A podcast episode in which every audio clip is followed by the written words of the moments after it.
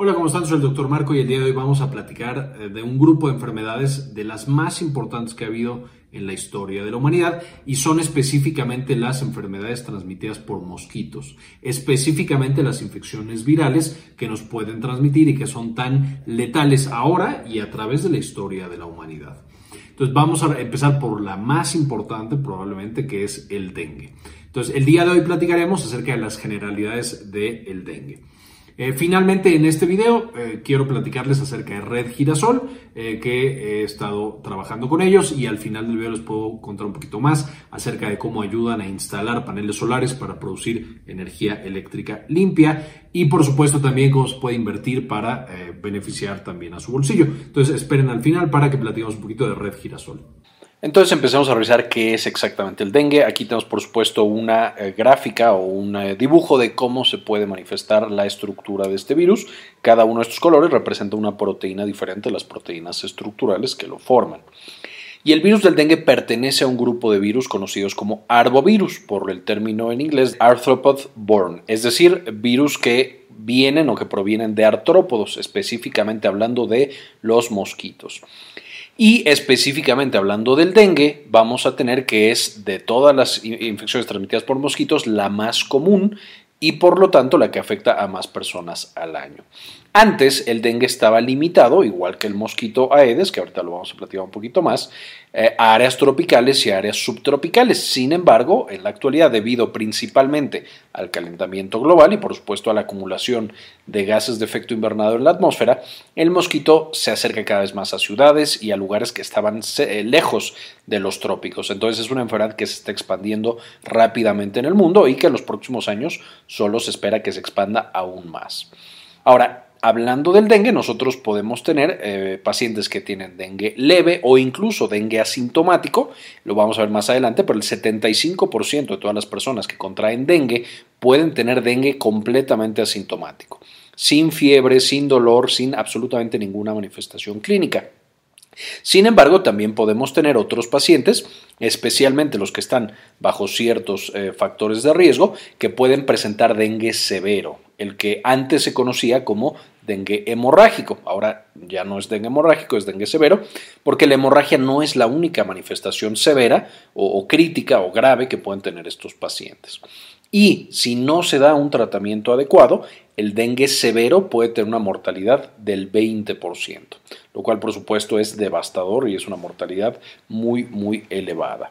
Si se da un manejo adecuado y en los mejores centros de salud, aún así el dengue severo puede tener una mortalidad entre el 2 y el 3%, lo cual es bastante terrible, sin embargo es mucho menos que este 20%. Entonces ya quedamos que esta es una familia y es una familia maligna de virus, porque los arbovirus los podemos dividir en tres como grupos, los Flaviviridae, Togaviridae y Bunjaviridae. Ahorita estamos enfocándonos en los Flaviviridae y los siguientes eh, videos acerca de este tipo de enfermedades van a ser justamente en esta familia. Y aquí tenemos por supuesto el dengue, que es el tema del día de hoy, pero vamos a encontrar también la fiebre amarilla y la infección Zika. Con los Togaviridae tenemos la infección chikungunya, que es un virus diferente, y en Bunjaviridae tenemos el hantavirus, uno de los menos conocidos, sin embargo también uno de los más letales de todos estos arbovirus. Ahora, enfocándonos en el dengue, ya que vemos que es el más común de todas estas infecciones de tipo arbovirus, eh, el dengue va a afectar a más de 100 millones de personas al año y de estas van a morir entre 20 y 25 mil personas todos los años. Principalmente, por supuesto, va a ser una enfermedad que va a matar niños. Sin embargo, los adultos mayores, las pacientes embarazadas o pacientes que tengan alguna otra comorbilidad también van a estar en un riesgo elevado por presentar dengue severo y por supuesto morir debido a esta infección. Aquí incluimos por supuesto a pacientes diabéticos, pacientes que tienen insuficiencia renal o insuficiencia cardíaca, pacientes embarazadas, pacientes que tienen VIH, etcétera, etcétera. El dengue va a estar presente en más de 100 países en el mundo y vamos a tener aquí en el continente americano epidemias anuales. Todos los años tenemos ya una época o una etapa del año en la que empiezan a incrementarse los casos. Muchas veces alcanzan niveles bastante altos y luego, por supuesto, bajan hacia el invierno, que es cuando el mosquito tiene menos actividad. De nuevo, esto está cambiando y ahora encontramos al mosquito más activo en las épocas, entre comillas, frías del año, de nuevo, debido al calentamiento global que estamos teniendo por la producción de estos combustibles fósiles.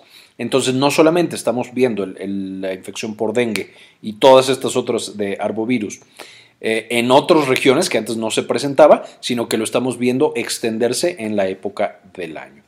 Y aquí tenemos este bonito mapa en el que podemos apreciar en qué países del mundo es donde el dengue es un problema más grande y es un problema que está afectando mucho más. Podemos apreciar que vamos a tener una mayor prevalencia, más infecciones cerca justamente del Ecuador, las zonas tropicales del mundo. Tradicionalmente solo las encontrábamos, las infecciones, en esta franja entre los trópicos básicamente.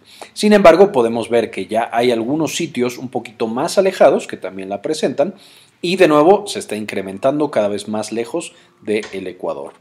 En América, para ser muy específicos, el país que tiene más casos de dengue es eh, Brasil. Nuestros hermanos brasileños padecen bastante con esta enfermedad y todas las enfermedades transmitidas por mosquito. A fin de cuentas tienen ahí la selva del Amazonas y por supuesto ese es un gran criadero para mosquitos. Pero México es el segundo lugar con mayor cantidad de casos, entre 100.000 y prácticamente un millón. Estamos más o menos en 300.000, 200.000, 300.000 al año. En México, porque también tenemos una gran cantidad de zonas que son eh, de selva y que eh, tienen muchísima agua y por lo tanto muchísimos mosquitos. Entonces el dengue también es un gran problema en México. De ahí todos los demás países tienen un menor número de casos. De nuevo, cerca de la selva amazónica podemos ver muchos más casos. Eh, algunos de estos países que son mucho más húmedos eh, tenemos bastantes casos y conforme nos vamos alejando van disminuyendo los casos. Florida, California, en Estados Unidos pueden llegar a tener dengue, sin embargo, por ejemplo, Alaska tiene muy pocos casos e igual eh, Tierra del Fuego y la Patagonia tienen menos casos, hablando de Argentina y de nuevo, Chile pasa exactamente el mismo fenómeno. En el sureste asiático podemos apreciar cómo varios de estos países están bastante afectados por el dengue. Por supuesto, tenemos a Vietnam, a Myanmar, a Tailandia. Eh, eh, todos estos aquí metidos tienen un clima bastante tropical, eh, no tienen tantas estructuras o planes para controlar a este mosquito y por lo tanto tienen bastantes casos. Malasia, por supuesto. Y Australia, que es otro de los jugadores que ha estado emergiendo y aparece cada vez más en las tablas de dengue, debido a que ya penetró ahí el mosquito, ya penetró el virus y entonces va manteniéndose en el ciclo. Finalmente, Europa podemos ver que hay algunos casos, aunque es una enfermedad mucho más rara, debido por supuesto a que no hay tantos eh, casos y tantos transmisores todavía, el mosquito está mucho más controlado y el virus por lo tanto no se puede propagar. Ahora, ¿qué es lo que sucede? Vamos a suponer que este es un país y es un país completamente nuevo. Y entonces nosotros tenemos a estas personas que están viviendo en esta área tropical o subtropical o incluso ahora ya en un área, eh, una ciudad eh, que esté en lo alto o eh, lejos de los trópicos básicamente, mucho más frío. Sin embargo, el mosquito ya empieza a llegar porque se va calentando el planeta. ¿Qué es lo que sucede? Pues vamos a tener que el mosquito llega, va a ser el mosquito Aedes, la familia Aedes, el más importante siendo Aedes aegyptus, eh, eh, sin embargo, no va a ser el único mosquito causante. El otro, otras especies u otros eh, tipos de aedes también lo pueden transmitir. Entonces nos va a llegar uno de los aedes que ya tiene el virus porque o lo sacó de otro país vecino o lo sacó de un animal en el cual servía como reservorio para el virus del dengue. Muchas veces son simios de donde lo pueden sacar. Y entonces este mosquito llega y pica a la primera persona. Entonces esta es la primera persona que ahora está contagiada con el, virus del dengue y que desarrolla dengue en este país. Puede ser sintomático o incluso podría ser una persona asintomática. El virus se va, a lo mejor pica a otras personas. Sin embargo, esta misma persona, por supuesto, pues no es que te pique un solo mosquito en un día de mosquitos. Entonces llega el segundo mosquito lo pica y por supuesto cuando como el virus está en su sangre, eh, está justo en el momento de la viremia, ahora este mosquito se convierte en otro transmisor, en otro vector. Este mosquito a su vez ya picó a esta persona, no se ha llenado, entonces va y pica a una segunda persona y le transmite el virus del dengue. Este a lo mejor sí desarrolla no solamente dengue, eh, sino dengue severo puede incluso fallecer. Sin embargo, antes de fallecer, por el periodo de incubación, va a tener tiempo para que lo piquen otros mosquitos y los mosquitos vayan y piquen a otras personas propagándolo. Cuando vamos a invierno, que hay menos mosquitos, que los mosquitos ya no están en esa fase en la cual van a poner sus huevos y entonces tienen que comer un chorro de sangre, entonces se disminuyen los casos de dengue y cuando volvemos a la etapa cálida, pues entonces volvemos a tener más casos.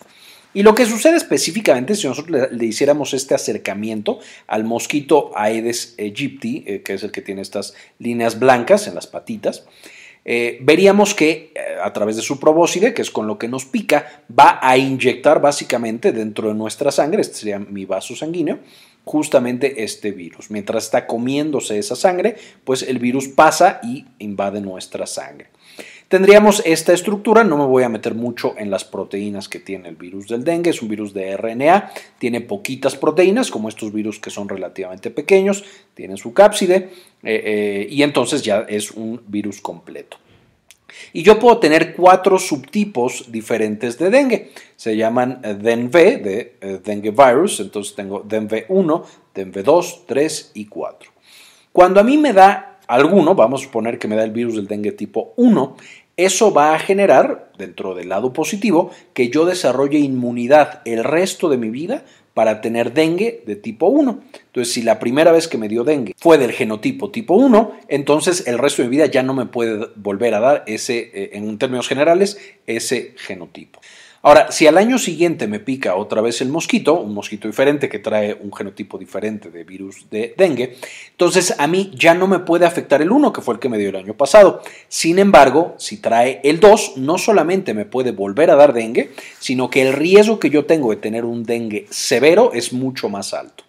Y esto, por supuesto, debido a que, y ahorita lo vamos a mencionar con más detalle, el dengue severo no es causado literal por el virus. El virus no está atacando mis órganos muchas veces, sino es mi sistema inmune que monta una respuesta demasiado agresiva y como ya tiene esta respuesta inmunológica armada, entonces a este segundo genotipo va a tener una respuesta mucho más intensa potencialmente. No todos los pacientes y no todos los casos son así. Sin embargo, como yo expongo a un segundo genotipo, hay un mayor riesgo de que yo tenga una infección severa por dengue.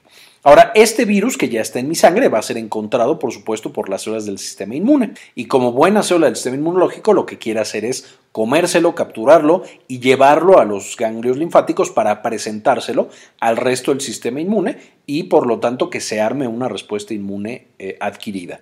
Que esta ya la vimos en la clase de presentación de antígenos. Les dejo el enlace en la parte de arriba porque es importante para lo que va a suceder después. Pero básicamente eso es lo que quiere hacer mi célula del sistema inmune. El gran problema es que cuando se trata de comer al virus, el virus tiene mecanismos para eludir ese que se ha comido y más bien infecta a la célula del sistema inmune. Y cuando esta célula ahora se dirige a el resto de mi tejido inmunológico, a todos mis ganglios linfáticos y tejido linfático, está propagando el virus en vez de estar deteniendo la propagación del mismo. Y no solo eso, estas mismas células del sistema inmunológico, después de llevarlo a los ganglios, pueden seguir transportándolo. A fin de cuentas, estas células tienen que ir por todo el cuerpo buscando bacterias, virus, hongos y demás. Entonces, cuando van a viajar a los otros tejidos, también van propagando este virus al resto de los tejidos. ¿Cuáles son los tejidos más frecuentemente afectados? Vamos a tener el hígado, entonces eh, frecuentemente se ve dañado debido a la infección por virus del dengue. Vamos a tener la médula ósea y entonces puede incluso llevar, como veremos más adelante, a daño en la médula ósea, entonces ya no producimos ciertas células de la sangre, especialmente las plaquetas. Eh, y también puede llevar incluso a otras alteraciones hematológicas e incluso al cerebro que en el cerebro puede llegar a causar síntomas muy severos, eh, coma incluso y la muerte debido a la afección cerebral. No es tan frecuente, la barrera hematoencefálica en términos generales hace un buen trabajo protegiéndonos y de hecho no deja que las células del sistema inmune lleguen directamente al cerebro. Sin embargo, sí hay pacientes que pueden que atraviesa la infección y pueden presentar una manifestación severa.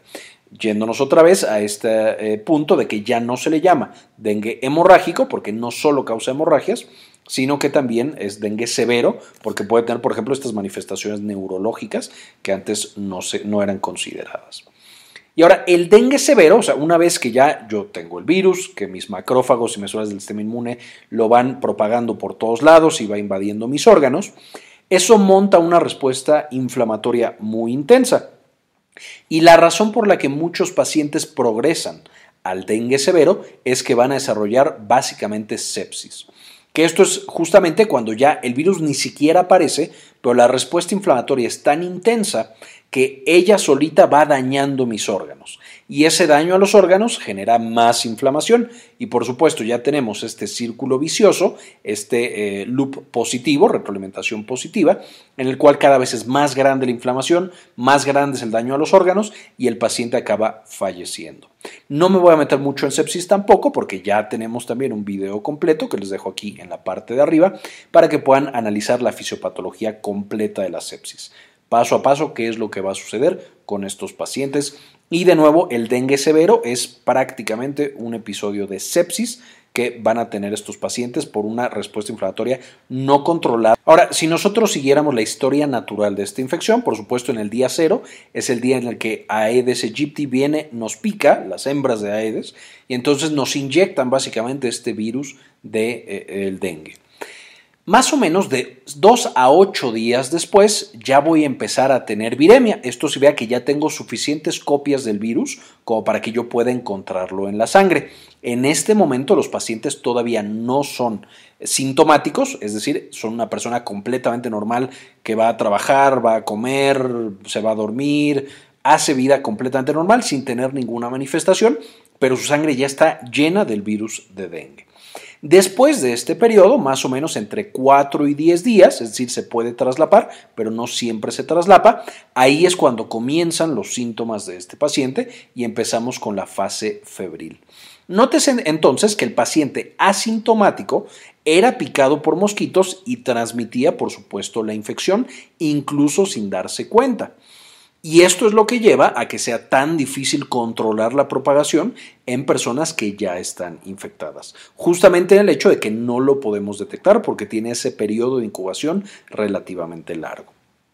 Ahora, cuando empieza el paciente con su fase febril, usualmente empieza con fiebre y con fiebres altas, de 40 grados o más y el paciente se siente terrible, tiene dolor corporal, tiene dolor en las articulaciones, en los músculos, en la cabeza, dolor detrás de los ojos, eh, va a tener náuseas y vómito muy frecuentemente, anorexia, entonces no toma nada, no come nada y esto de hecho puede ser un riesgo importante para deshidratación, si combinamos la náusea y el vómito con que el paciente no quiere tomar agua ni comer y aparte tiene fiebre, por supuesto eso es eh, una receta para que el paciente se deshidrate.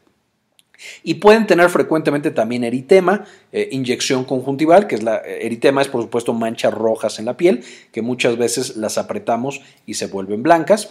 Y puede tener también inyección conjuntival, que es que el ojito se ponga rojo, como si tuviéramos un derrame. Entonces, todas estas son manifestaciones clásicas del dengue. Además de esta fase febril, este paciente se siente súper mal, le damos todo lo que podemos para eh, disminuirle la fiebre y de ahí va a pasar en el día 7 al día 17, es decir, ya que empieza a bajar la fiebre, a una fase crítica. Y esta fase crítica es súper importante porque, por supuesto, al bajar la fiebre, de pronto las personas creemos que el paciente está mejorando. Y en el caso del dengue es una de esas enfermedades engañosas en las cuales cuando baja la fiebre, no solamente el paciente no necesariamente está mejorando, sino que está entrando a la fase crítica y a la fase en la que el paciente puede fallecer. Y eso hace que los días en los que baja la fiebre, de hecho, las primeras 24 horas en las que el paciente ya no tiene fiebre, es cuando tenemos que estar más pendientes de que no vaya a desarrollar otras complicaciones. En esta fase, por supuesto, hay pacientes que no llegan a la fase crítica, en el sentido de que los vigilamos 24 horas y dos y tres días después de que desaparece la fiebre y ya no tienen ninguna manifestación, es decir, pasan directamente a la fase de recuperación.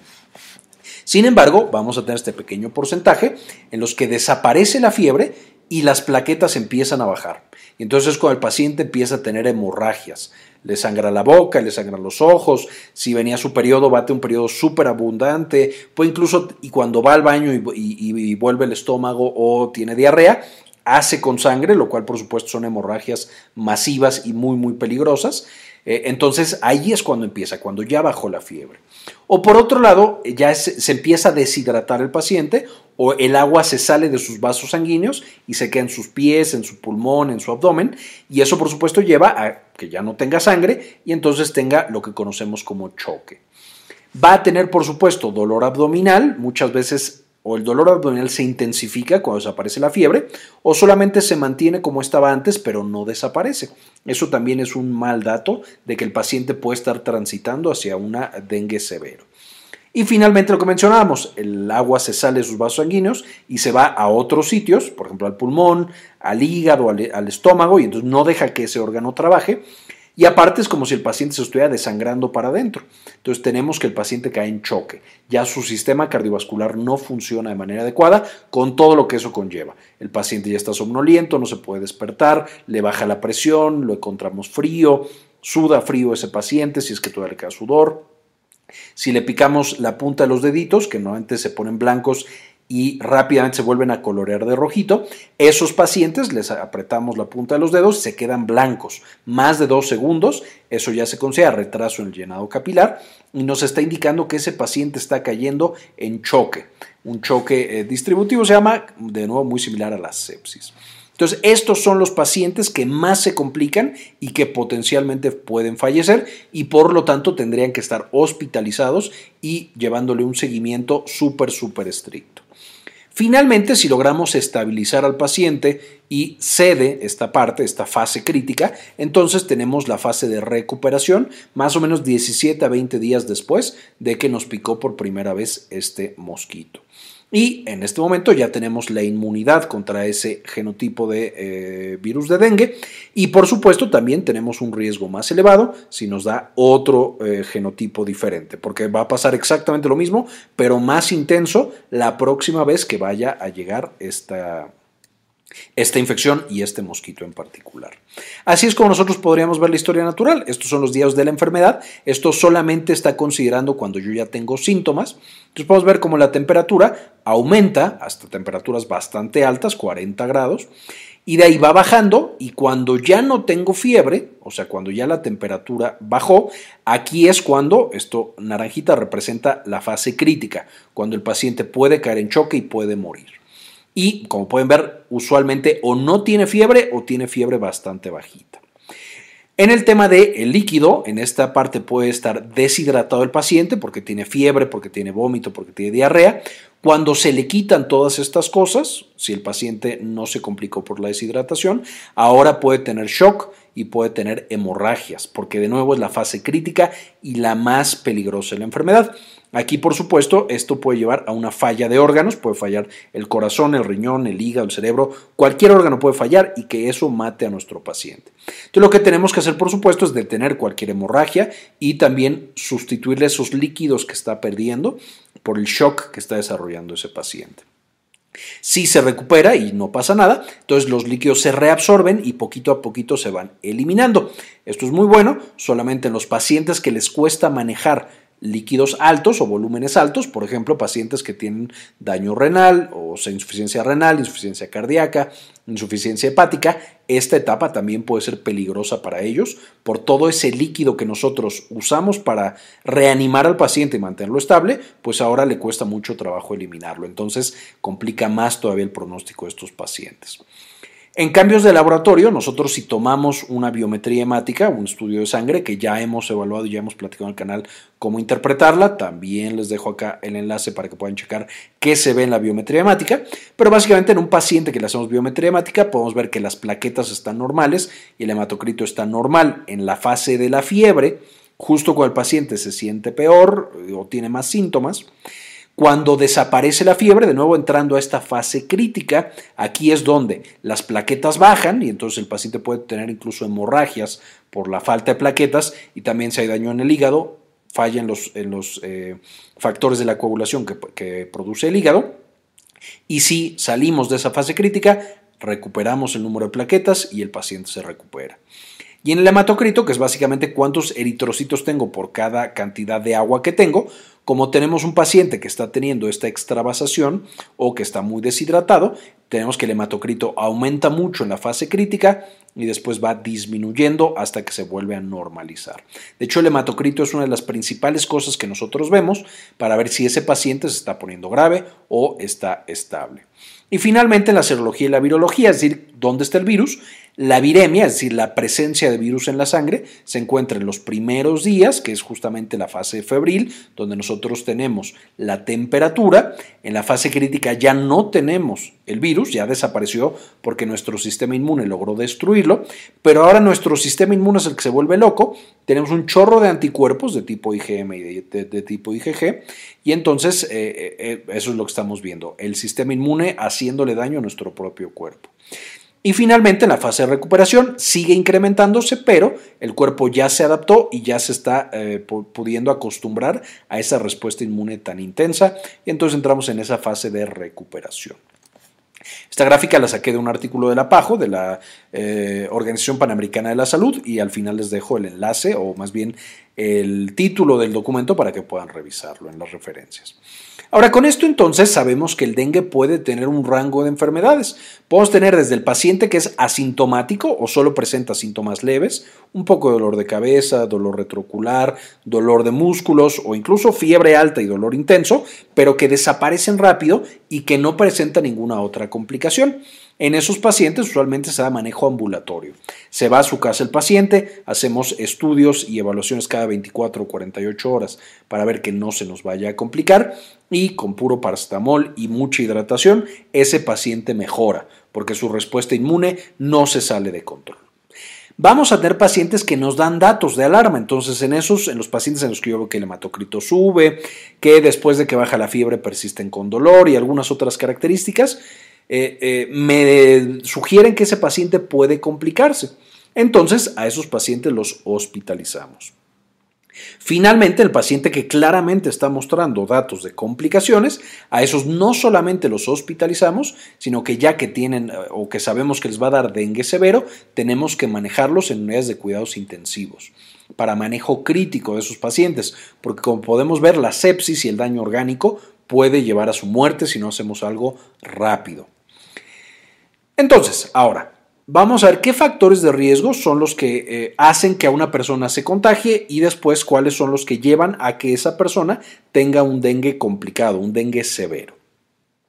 Primero, por supuesto, vivir en una zona en la que esté el Aedes, ya sea Aedes aegyptus, que de nuevo es el más frecuente, o alguno de los otros Aedes que transmiten el virus del dengue.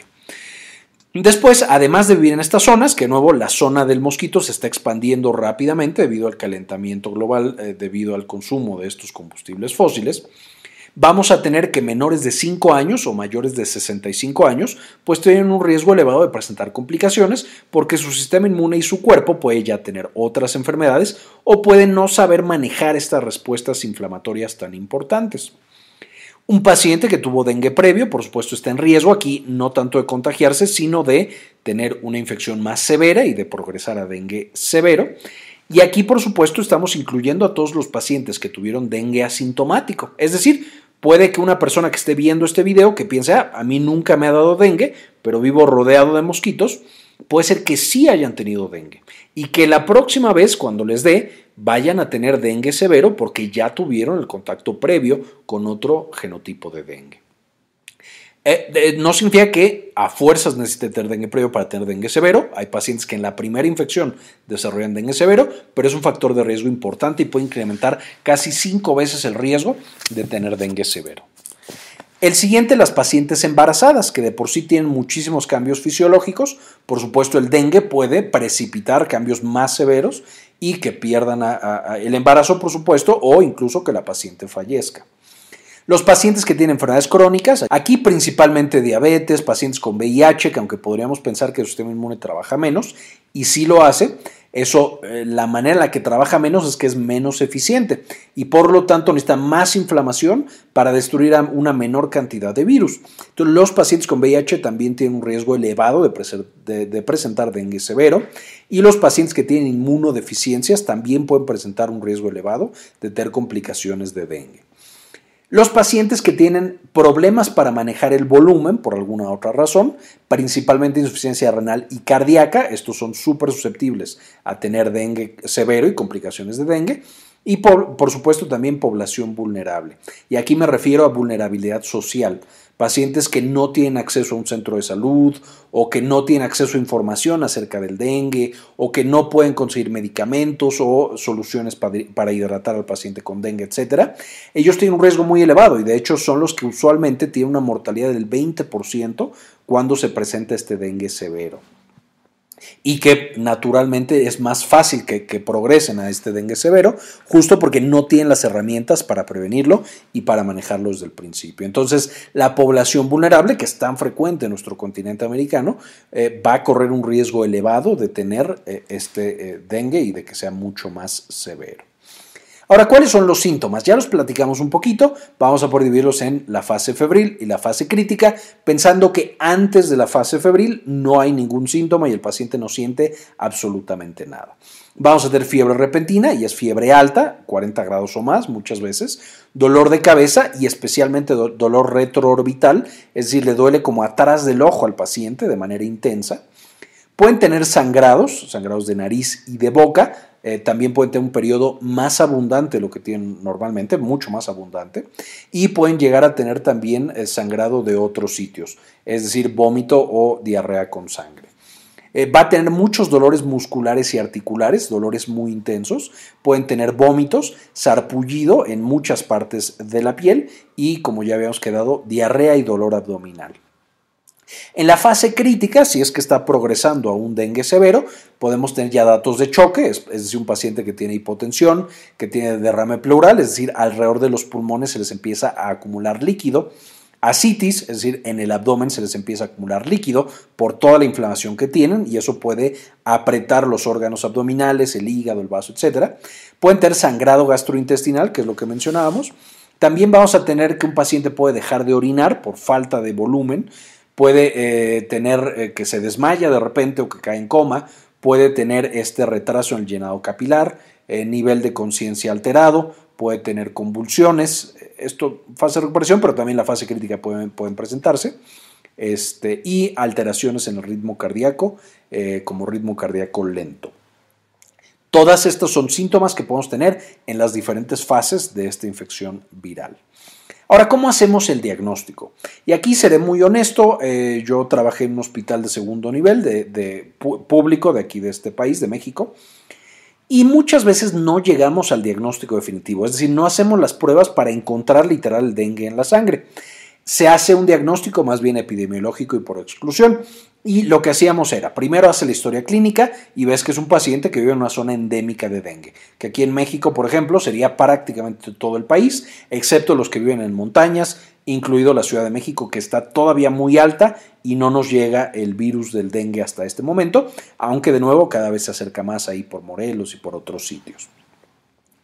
Eh, vemos que justamente eh, encaja. Estuvo el paciente en una zona con dengue o vivimos literal una zona de dengue y empiezas con esta fiebre alta, con estos malestares eh, muy característicos, dolor retroorbital o de cabeza, dolor abdominal, náuseas, y hacemos pruebas, por ejemplo, para otros virus y no encontramos nada.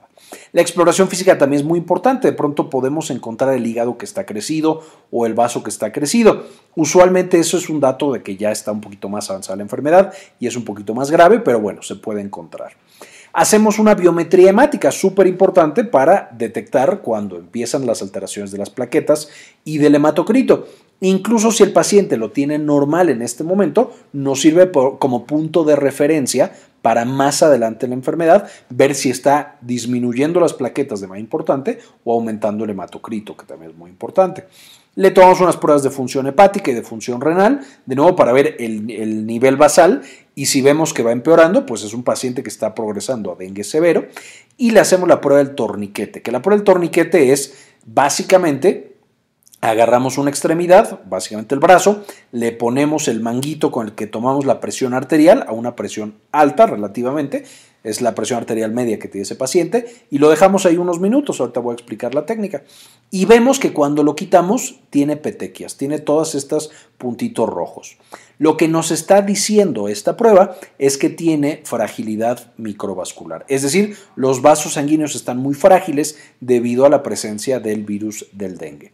Y esta es una prueba Puede salir negativa y que el paciente todavía tenga dengue, es decir, el hecho de que el paciente no tenga esto no sea que no tiene dengue, pero si lo tiene, prácticamente podemos asegurar que ese paciente, si tiene historia clínica y exploración física consistentes, que ese paciente tiene dengue. Además de esto, le hacemos una placa de tórax justo para ver los pulmones, porque ya quedamos que los pulmones se pueden llenar de agua con el dengue, un ultrasonido de abdomen o también una placa de abdomen para ver si no hay líquido en la cavidad abdominal y los tiempos de coagulación, porque lo que nos preocupa, además de las plaquetas, eh, es, que esté coagulando este paciente y que no vaya a tener una hemorragia preocupante. Metidos un poquito más en la técnica para específicamente hacer esta prueba de torniquete tan importante que casi cualquiera puede hacer. Se dibuja un cuadro de 2.5 por 2.5, por ejemplo aquí 2.5 por 2.5 el cuadrito, en el antebrazo del paciente y checamos la presión. Con la presión arterial, por supuesto, sacamos la presión arterial media. Vamos a inflar ese manguito justo a la presión arterial eh, media y lo mantenemos por 5 minutos en adultos y 3 minutos en niños. Y ya que empezamos a ver estas petequias, entonces vamos a quitarlo y contamos el número de petequias en ese cuadrito de 2.5 por 2.5. Y si el paciente tiene más de 20 petequias, eh, eh, o en el niño 10 o más petequias, entonces es positiva esta prueba. Y podemos casi asegurar, de nuevo, si es consistente con un cuadro de dengue, que ese paciente tiene dengue. Además de estas pruebas, que son muy generales y que casi cualquier hospital puede tener y centro de salud, también tenemos pruebas mucho más específicas que detectan el virus. De nuevo, no las puse primero porque en muchos sitios no tenemos estas pruebas. Eh, y no vamos a, retrasar el tratamiento y el manejo de un paciente solo para tenerlas. Entonces podemos detectar el, virus de, diferentes maneras. Primero, mediante la medición de anticuerpos contra ese virus del dengue, con una prueba de ELISA, que es un inmunoensayo, a través de una PCR, que por supuesto detecta el material genético del virus tal cual ahí en la sangre del paciente, y muchísimo más raro el aislamiento del virus del dengue literal de la sangre. También se puede llegar a hacer, aunque por supuesto es súper complicado.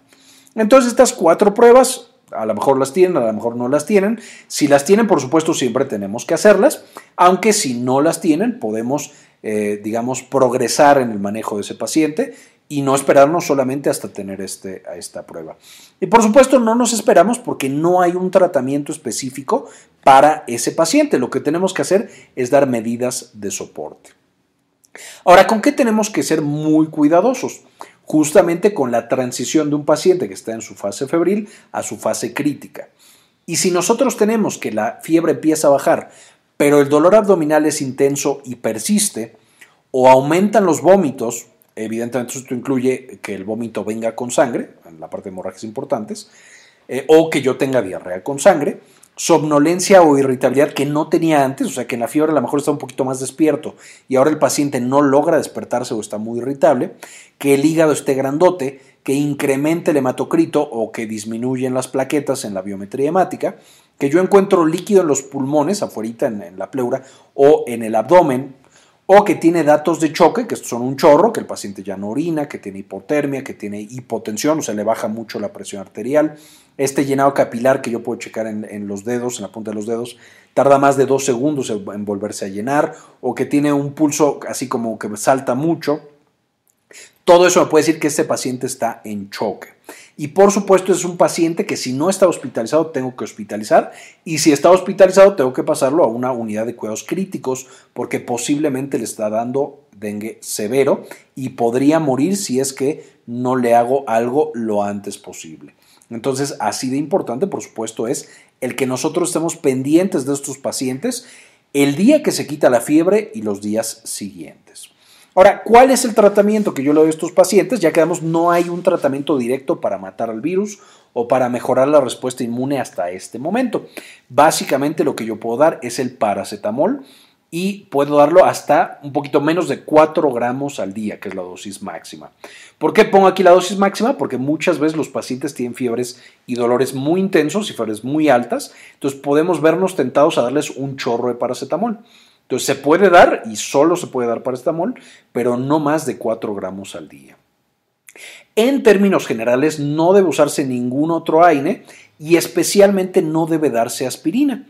Esto porque la mayoría de los AINES y la aspirina pueden afectar el funcionamiento de las plaquetas y pueden hacer que el paciente sea más susceptible a tener hemorragias. Entonces, si nosotros tenemos un paciente que no sabemos si tiene dengue o no tiene dengue, pero podría tenerlo, lo mejor es irnos por la segura y no darle ningún AINE, no darle ibuprofeno, naproxeno, ketorolaco, todas estas otras cosas que sean para bajar la fiebre, solo paracetamol y definitivamente nunca aspirina. Ese es como el peor que le podemos dar a estos pacientes. Tenemos que asegurar que el paciente tenga una hidratación abundante y si no pudiera tomar suficientes líquidos, entonces incluso hidratarlo intravenoso. Por sus venas, meterle agua. Aquí como comentario, el agua sola y simple no es buena para hidratar a estos pacientes. Siempre debería preferirse agua que tenga algunas otras cosas, que tenga glucosa, que tenga algunos electrolitos. Y por eso todas esas bebidas eh, comerciales que se usan para rehidratación eh, y por supuesto el vida suero oral y, y, todas estas son mucho mejores que el agua sola. También las sopas y los jugos y etcétera son mejores que el agua sola. El agua sola no debería usarse para rehidratar a estos pacientes que tienen un riesgo de deshidratación y que tienen un riesgo de choque más adelante o de shock eh, debido a tipo sepsis. Y por supuesto, terapia de soporte. Aquí no me voy a meter en la terapia que se da dentro del hospital. Esta es solamente la terapia que se da fuera del hospital, cuando el paciente se va a su casa y cuando no tiene dengue severo.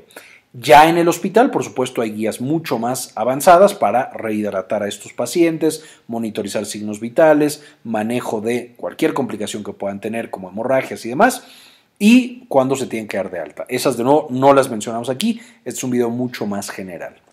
Finalmente, ¿qué otra cosa podemos hacer? Pues básicamente si el principal problema está causado por el mosquito, pues entonces tenemos que luchar contra este mosquito que mata a tantas personas y que ha matado tantas personas en la historia de la humanidad. Básicamente utilizando mosquiteros, que ya los tenemos en todas las ventanas y todas las puertas, utilizar repelentes en la ropa y en la piel, ahí hay repelentes específicos que son mucho mejores y a lo mejor luego hacemos un video más específico de cuáles son los mejores repelentes pero siempre usar repelente. Eh, lo único es en los niños menores de dos, de dos meses eh, usar repelente con mucho cuidado porque pueden ser mucho más susceptibles a reacciones a esos repelentes. No dejar agua estancada, y esto incluye tanto llantas como eh, botes de basura destapados, botellas vacías, e incluso floreros y macetas. Si se queda ahí el agua por mucho tiempo, el mosquito puede dejar sus huevos y nacer de ahí y tener muchos más mosquitos. Entonces, no dejar agua para nada. Eh, y esto incluye no solamente mi casa, sino idealmente mi barrio, mi comunidad, mi colonia, etcétera, porque el, mosquito puede recorrer hasta 400 metros del sitio en el que nació. Entonces, por supuesto, mi casa yo tengo que cuidarla, pero tengo que asegurarme de que todo lo de alrededor también esté cuidado y no vaya a tener yo mosquitos que puedan transmitir el dengue. Y esto va a ser una locura para los que viven en zonas cálidas, que somos todos los que están en, estas zonas tropicales y que están más en riesgo, pero tratar de utilizar manga larga y pantalón largo, porque eso por supuesto le da menos superficie al mosquito de la cual agarrarse y picarnos. Entonces, mientras sea posible, lo más tapados que nosotros podamos estar en estas épocas en las que son de mosquitos. Aquí es uno de los de eh, pósters que tiene la OPS justamente para comunicar este tema del dengue y cómo disminuir estas picaduras por mosquito. Entonces les recomiendo mucho que se metan a la página de la OPS y todas estas, eh, incluso de manera local, todas las campañas que hay en contra de los mosquitos. Es muy importante estar pendientes de esta infección. Básicamente esta es la información que les quería compartir. Esto es lo que quería platicar con ustedes el día de hoy de esta terrible enfermedad. Eh, ya saben que al final también tenemos un pequeño eh, eh, colaboración con Red Girasol, que por supuesto nos ayuda a disminuir el consumo de combustibles fósiles y aumentar el consumo de energía eléctrica solar, lo cual va a ser esencial para controlar el avance de este mosquito tan tremendo. Quiero agradecerles no solamente a los suscriptores de este video, sino también a las personas que se han metido aquí en YouTube a darnos una donación mensual de uno o de dos dólares. Esto realmente nos apoya muchísimo a seguir generando este tipo de contenido. Y este video entonces lo quiero dedicar a Matías Béjar, Rosaura Murillo, Nada de Nada, Yaya Bravo, Rubén Núñez, Francisco Almazo, Miguel Lozada, Antonio Guizar, Hilda Elizabeth Ponce, Enrique Segarra, Jorge C. Beltrán y María Eugenia. Muchísimas gracias por su apoyo, realmente resulta invaluable para el trabajo que hacemos aquí eh, y por eso les dedico este video. Si estoy pronunciando mal algunos de sus nombres, por favor díganmelo eh, para que lo corrija en cuanto sea posible. Y finalmente les dejo algunas de las referencias de las cuales saqué la mayor parte de la información para este video. También utilicé las guías de práctica clínica eh, de aquí de México para dengue. Sin embargo, no las puse porque aunque las leí, no saqué tanta información. me pareció que estaba mejor explicado en algunos de los otros documentos, especialmente en este de la Organización Panamericana de la Salud, junto con el Instituto Nacional de Salud de Colombia, muy buen documento, muy bien explicado. Entonces, realmente, este sería mi principal recomendación si es que van a checar alguno de estos eh, textos. Bien, esto fue todo por el video de hoy. Espero les haya gustado y les haya eh, servido esta información. Como les había dicho, este video eh, les quiero platicar acerca de Red Girasol. Red Girasol es una empresa en la cual uno puede meter dinero y este dinero se le da a las personas para que puedan instalar paneles solares en sus hogares y puedan o en sus negocios y puedan producir energía eléctrica limpia sin depender de los eh, combustibles fósiles. Por supuesto, esto es muy bueno, hablando del dengue, para evitar el calentamiento global y evitar la expansión que está teniendo el mosquito Aedes, ambas especies, para transmitir a este patógeno que es el dengue. Entonces, la manera en la que pueden ustedes ayudar es, meten su dinero ahí, se le presta a las personas para que instalen los eh, paneles solares y de lo que ellos ahorran de su recibo de luz se le va devolviendo a los inversionistas con una pequeña tasa de interés. Y esto, por supuesto, beneficia a todos, a la persona que tiene los paneles porque tiene energía limpia para siempre, eh, la persona que metió su dinero porque tiene un retorno en su inversión y el medio ambiente porque hay un menor consumo de, combustibles fósiles. Entonces, si ustedes van a, Red Girasol y utilizan el código Synapsis, les pueden dar un 2% sobre lo que ustedes inviertan y entonces su inversión se hace más grande, además de apoyar al canal. Entonces, si pueden, dense una vuelta por Red Girasol y vean ahí si les interesa invertir en esta red de paneles solares. Finalmente, agradecemos muchísimo el haber visto hasta este punto del video eh, y como siempre, en se cambia el mundo, compartan información.